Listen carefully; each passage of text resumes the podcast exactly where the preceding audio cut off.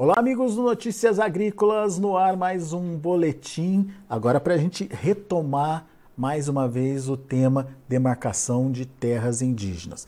Por que estamos retomando esse tema? Nesta semana, o presidente Lula deu uma declaração durante a 52ª Assembleia Geral dos povos indígena, indígenas lá em Roraima. Ah, e segundo ah, as declarações do Lula, a gente, o governo, o país, enfim, as pessoas precisam demarcar as terras indígenas logo antes que outras pessoas se apoderem dela.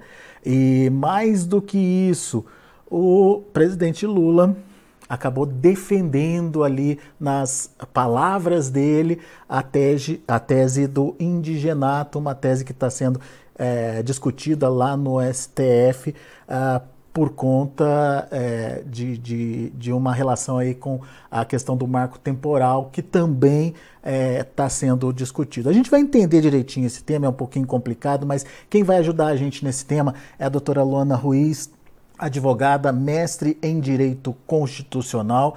Doutora, seja mais uma vez muito bem-vinda ao Notícias Agrícolas. Obrigado por estar aqui. E vamos entender o que significa é, esse aval do Lula para avançar com as demarcações aí é, das terras indígenas e até onde a fala dele pode mudar ou, ou, ou avançar esse cenário.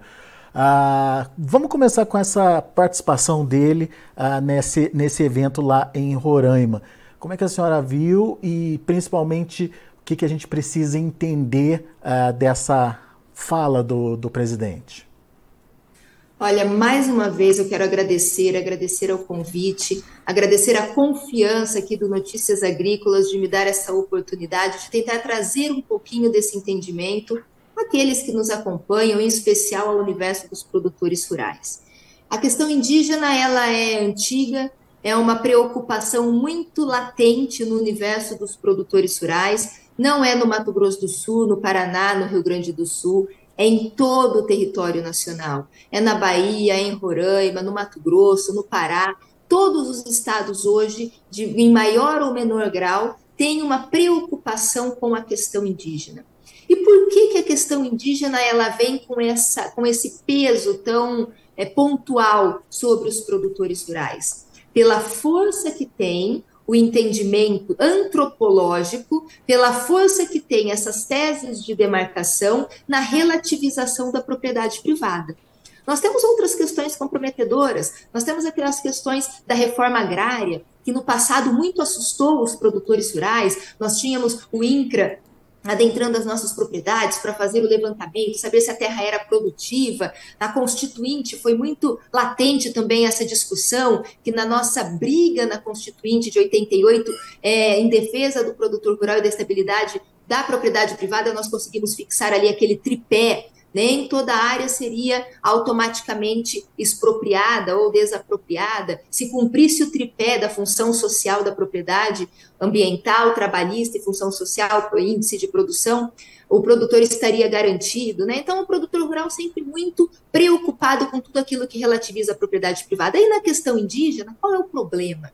Se uma propriedade rural for considerada como terra indígena, o produtor perde a sua propriedade, ele não é indenizado. Ele é indenizado apenas pelas benfeitorias derivadas da ocupação de boa-fé.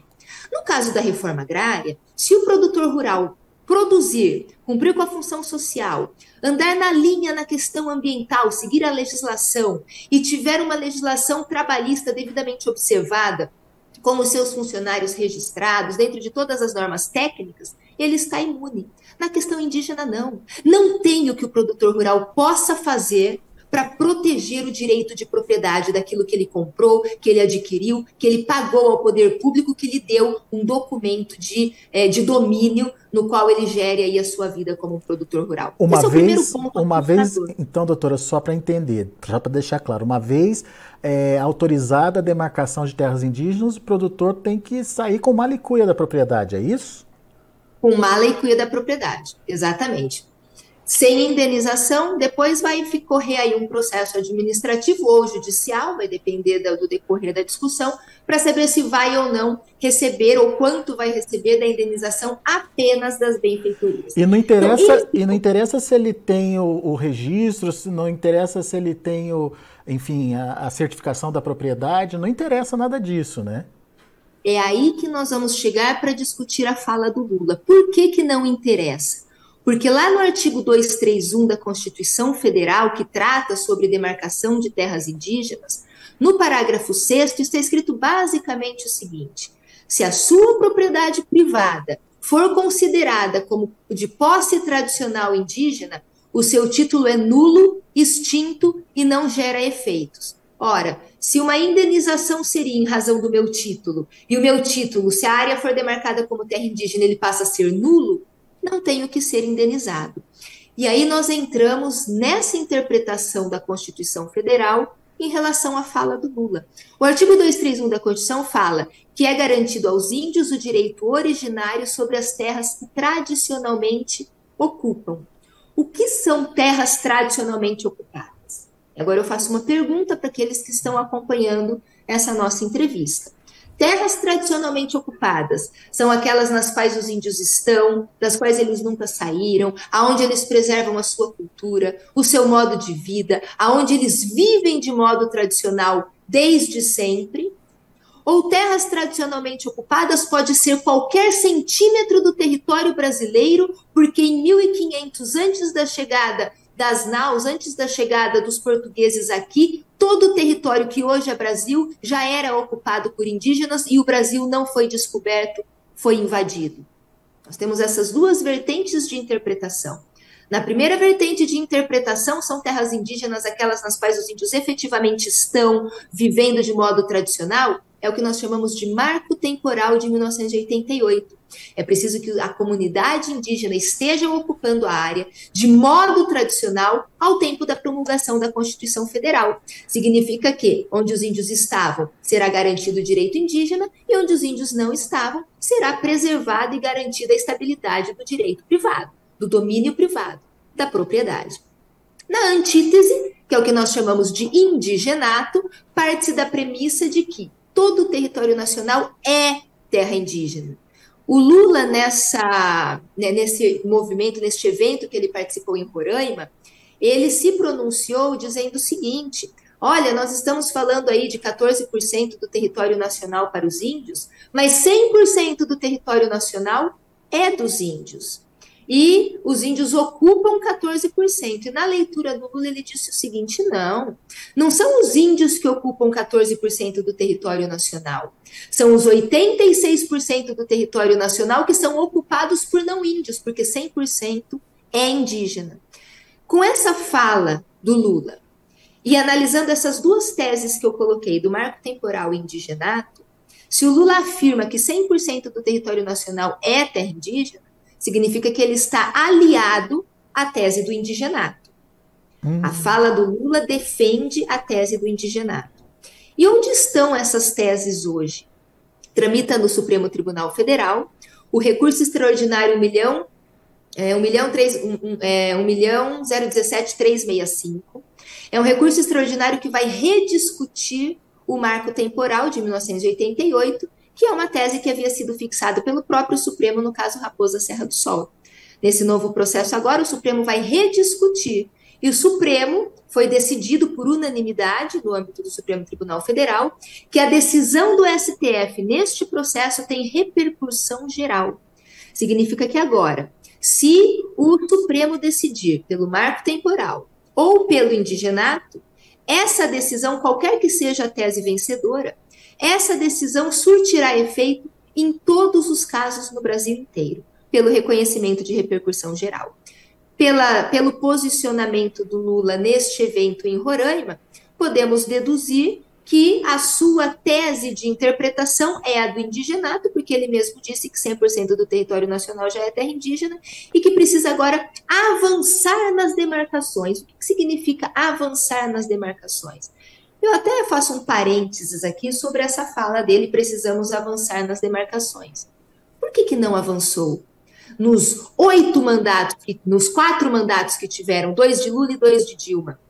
Por que, que não avançaram? Por que, que já não atendeu os interesses e os direitos das comunidades tradicionais, já que ele é tão comprometido com a causa? Por que, que já não fez no seu primeiro ano? Que poderia ter, porque até hoje, o presidente da República que mais demarcou terras no Brasil ainda é Fernando Henrique. Por que, que o Lula não ganhou desse, nessa, nesse número? Por que, que nas oportunidades que teve já não atendeu as comunidades? E a mesma pergunta serve para a política de reforma agrária. Ora, Fernando Henrique e Lula desapropriaram, desapropriaram 70 milhões de hectares no Brasil e, e, titularam pouco mais de 100 mil títulos.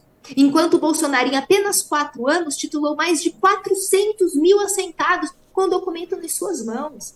Se o atual presidente, Lula, é tão comprometido com a causa, por que não fez de forma séria, de forma responsável, dando autonomia e independência, tanto para os assentados que poderiam já há muito tempo ter os seus títulos em mãos, e também para as comunidades indígenas que já poderiam ter tido aí as suas terras demarcadas.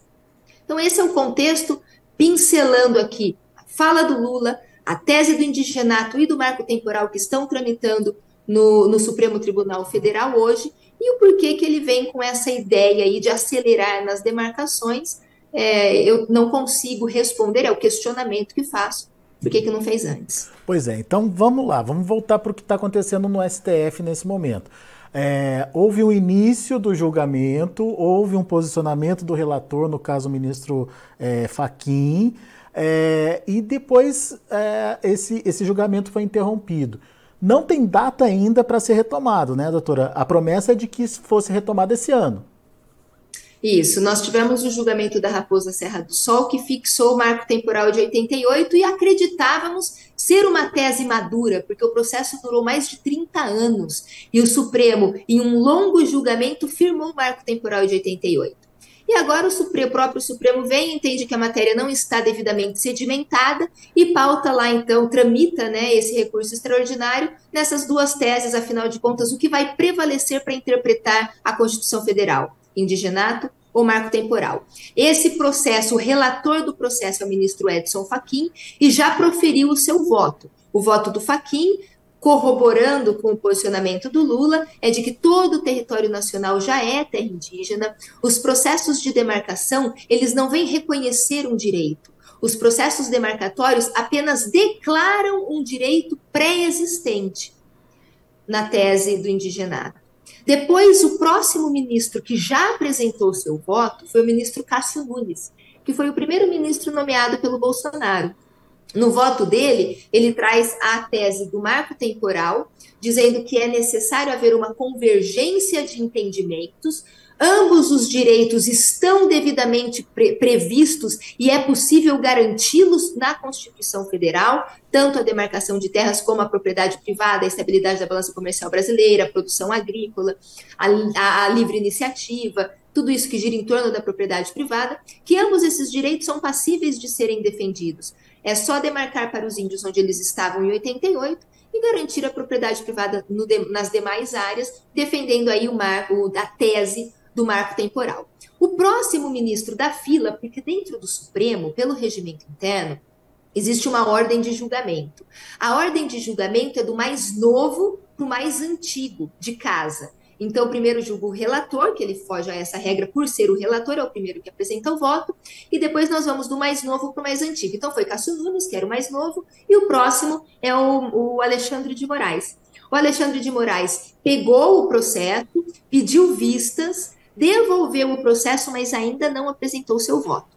Estamos aguardando o presidente do Supremo pautar para vir o Alexandre de Moraes aí com seu voto para ver se nós vamos desempatar. Obrigatoriamente nós vamos desempatar, porque nós temos um a um, né? Uhum. Marco temporal com um voto do Cássio Nunes indigenato com o voto do Edson Fachin, e o próximo vai trazer aí um primeiro desempate, e depois teremos aí até o, o, o julgamento e o voto dos 11 ministros.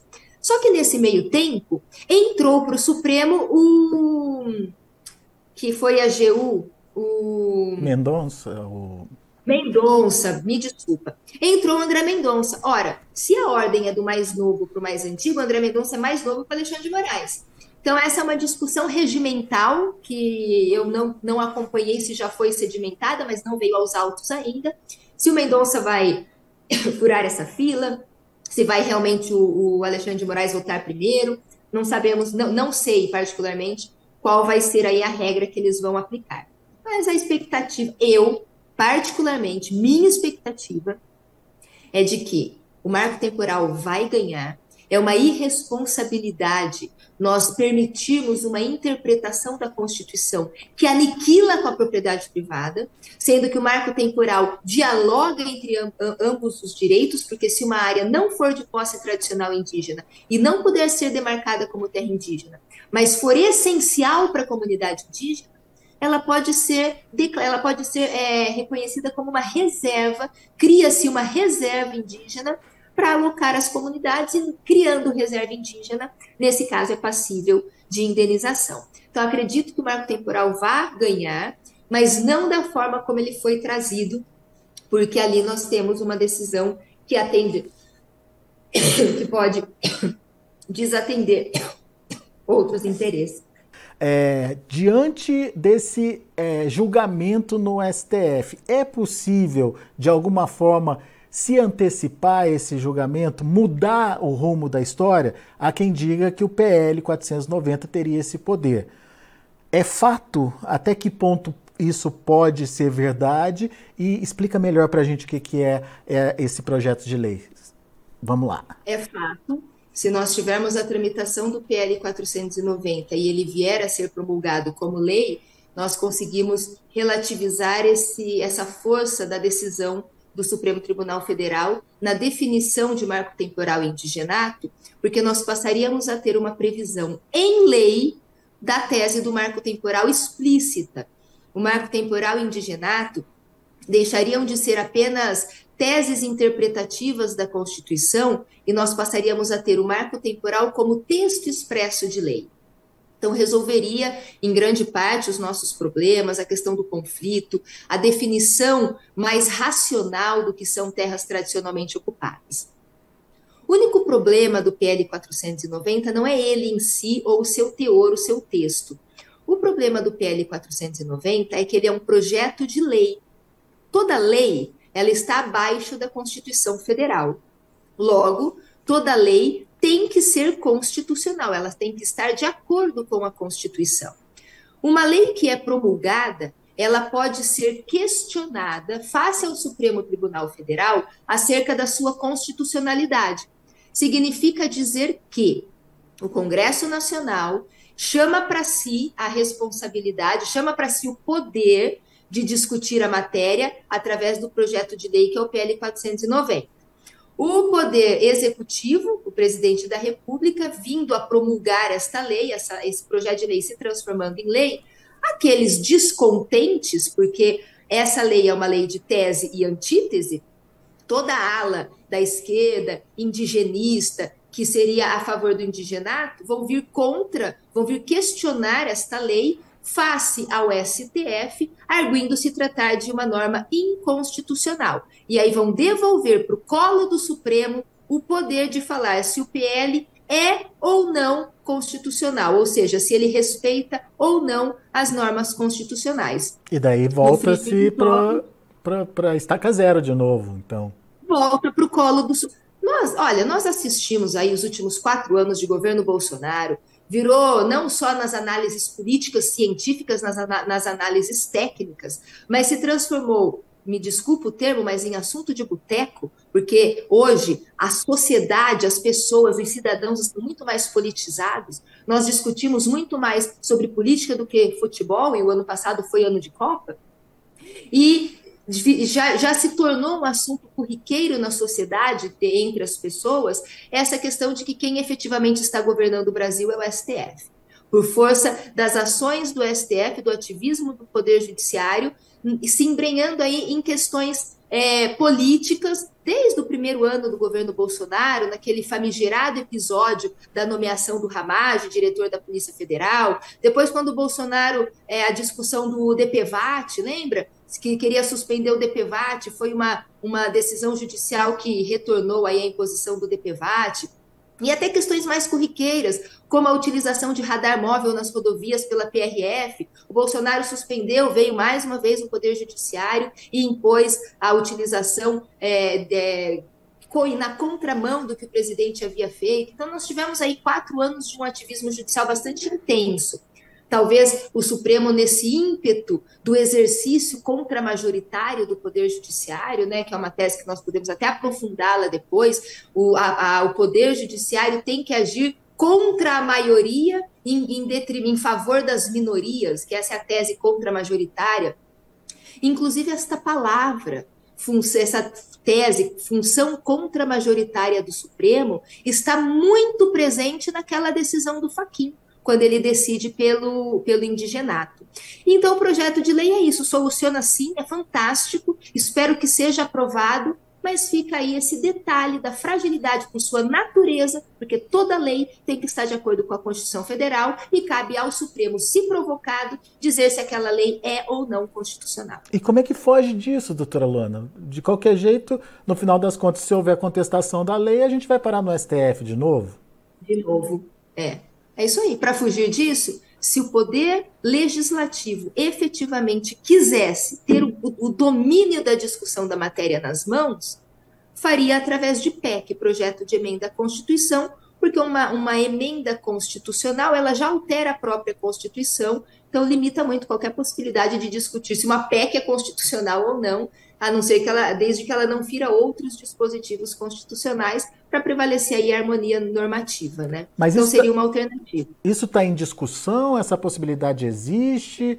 É, enfim, é, é, é o que, que, que, que é mais palpável nesse momento? Não, porque a questão da PEC, essa minha resposta, eu quero deixar isso muito claro, é uma resposta estritamente técnica, jurídica. Uma PEC é muito mais estável do que um projeto de lei, ponto final. Vamos para a vida real? Vamos falar da PEC 215? Se nós estamos aqui falando de produtores rurais, estamos no Notícias Agrícolas, a PEC 215, outrora, foi a grande estrela dos palcos das nossas discussões, que é uma PEC que pretende retirar a competência de demarcação de terras indígenas verticalizada do Poder Executivo e levar para o âmbito do Congresso Nacional. Essa PEC ela tem mais de 20 anos e não conseguiu encontrar resultado até o momento. É, é, ou seja, é um caminho mais difícil, que exige mais articulação, é, que exige maior entendimento, que exige a política atuando lá dentro do Congresso, né, doutora? Muito complicado, muito difícil. Ela é mais estável justamente porque o seu processo legislativo é muito mais complexo do que um simples projeto de lei. Pois é. Bom, de qualquer forma, a gente está di diante de mais um impasse, uh, uh, de mais um impasse importante, né? É, que é essa situação do aval, digamos aí, uh, do presidente Lula para a continuidade das demarcações e fica a dúvida em que ritmo isso deve seguir. A senhora tem alguma dúvida sobre esse novo ritmo a ser adotado? Olha, eu não sei qual vai ser o novo ritmo, porque nós ainda não temos é, nada acontecendo. Nós tivemos algumas portarias publicadas pelo novo Ministério dos Povos Tradicionais. É, se nós pegarmos o histórico dos governos do PT, Lula e Dilma, os processos não tramitavam. É, eu tenho processos nos quais eu advogo, o processo da minha propriedade rural, que eu tenho uma propriedade rural nesse contexto há 25 anos então, na era Lula e Dilma, os processos demoravam aí uma eternidade para ter andamento. Se seguir essa lógica, vai continuar lento. É, o que, qual vai ser a dinâmica desse governo? Eu não sei. Porque o Lula de hoje, o governo do PT de hoje, não é o governo do PT de 2003, quando o Lula foi eleito a primeira vez, não é o Lula do PT da Dilma. O Lula do PT de hoje é outro PT. Se nós pensarmos no Partido dos Trabalhadores, na primeira eleição de Lula, quando ele conseguiu ser eleito, na sua, na sua quarta candidatura, é, dentro do PT, houve uma animosidade, porque o Lula foi, é, foi reconhecido como o, o, o presidente dos banqueiros. E o PT raiz esperava o presidente dos sindicalistas e não o presidente dos banqueiros. Inclusive, houve uma ruptura dentro do PT. Esse PT de agora, que é o PT que perdeu o poder, que sentiu o amargo de perder o poder e retorna, como ele vai retornar? Ele vai retornar mais amadurecido, ele vai retornar para um melhor diálogo, que é o que eu espero. Porque nós vivemos em um país democrático, o Lula é o presidente hoje e nós precisamos estabelecer diálogo. Nós precisamos entender que somos todos brasileiros e temos direitos a, a, a preservar e a garantir.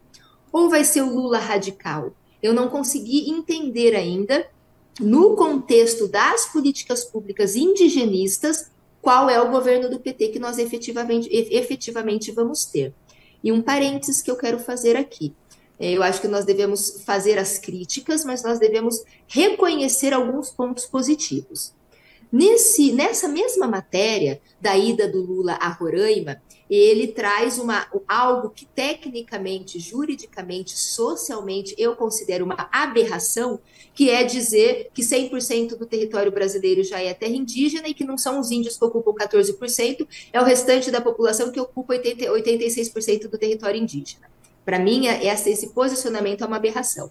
Mas nesse mesmo episódio, nesse mesmo evento, ele fez um outro comentário que eu acho que merece destaque e merece talvez uma ponderação para nós começarmos a pensar que talvez esperar, porque eu sempre espero pelo melhor, esperança é a última que morre, que talvez nós podemos ter uma política indigenista mais racional e do diálogo, porque ele defende a produção, Uhum. Nessa fala dele, ele defende que as áreas indígenas sejam exploradas e, e, e, economicamente, que ele vai traçar políticas públicas para melhorar a produção dos indígenas em suas terras. Isso é muito positivo, porque a partir do momento, tal qual os sem terra, a partir do momento que os, os assentados, os credores da reforma agrária, que estão devidamente assentados, quando eles recebem os seus títulos, eles passam a ser autônomos, independentes, e saem daquela, deixam de ser marionetes do sistema, os indígenas também, quando eles passarem a produzir, produzir alimento, produzir em excedência, escoar essa produção,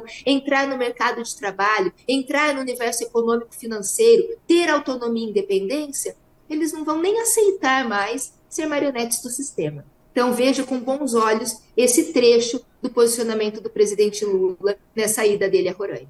É. É, a frase do Lula é a seguinte: quando eu regressar a Brasília, vou reunir com a Sônia, que é a ministra dos Povos Indígenas, é, é, vou reunir os companheiros ministros que estão ligados à área de produção para que a gente possa definitivamente colocar vocês, né, os indígenas, dentro de um programa de financiamento da produção agrícola para que vocês possam melhorar e aumentar a capacidade das coisas que vocês produzem é exatamente nesse ponto que a gente concorda, né, doutora Luana? Que, é, que Isso, foi positivo, digamos. Com, é, vejo com bons olhos e acho que todos nós, eu não votei no Lula, eu não comungo com as ideias do PT, eu tenho uma pauta e um posicionamento político de direita, sou produtora rural, defendo a propriedade privada, meritocracia, enfim, todas aquelas pautas da direita. Mas, como eu disse, nós temos um presidente hoje que é o Lula, que é PT, que é da esquerda, e num universo que a nossa expectativa é, é que, que teremos um universo conturbado, acho que vale a pena também, da nossa parte, a boa vontade de tentar enxergar pontos positivos. E esse é um ponto positivo que eu acho que merece destaque, e da nossa parte estarmos sempre aí abertos para um bom diálogo. Muito bem. Doutora Luana Ruiz, mais uma vez, muito obrigado pela sua disponibilidade de estar aqui com a gente, de ajudar a gente a colocar esse tema é, de, é, sob os holofotes aí. É preciso discutir, é preciso falar, é preciso entender o que pode acontecer, é, principalmente a partir de cada decisão que vai sendo tomada, seja no Congresso, seja no STF, seja decisão do próprio Executivo. A gente agradece mais uma vez a sua participação. Volte sempre, doutora. Eu que agradeço, sigo sempre à disposição. Mais uma vez, obrigada pela confiança e pela oportunidade. Até a próxima.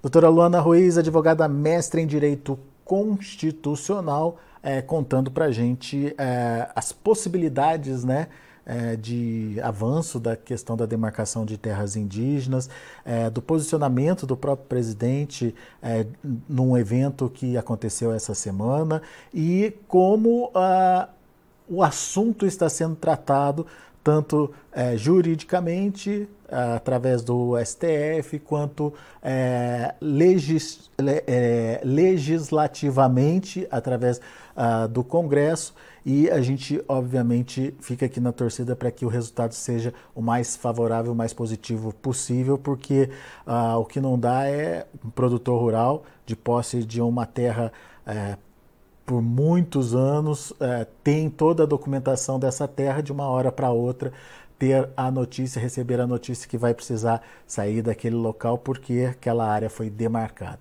É uma situação que é, exige bom senso, né, para que se decida a melhor é, condição possível para que as demarcações legítimas sejam feitas e que elas não extrapolem o direito de propriedade. Daqui a pouco a gente volta com outras informações e mais destaques. Continue com a gente.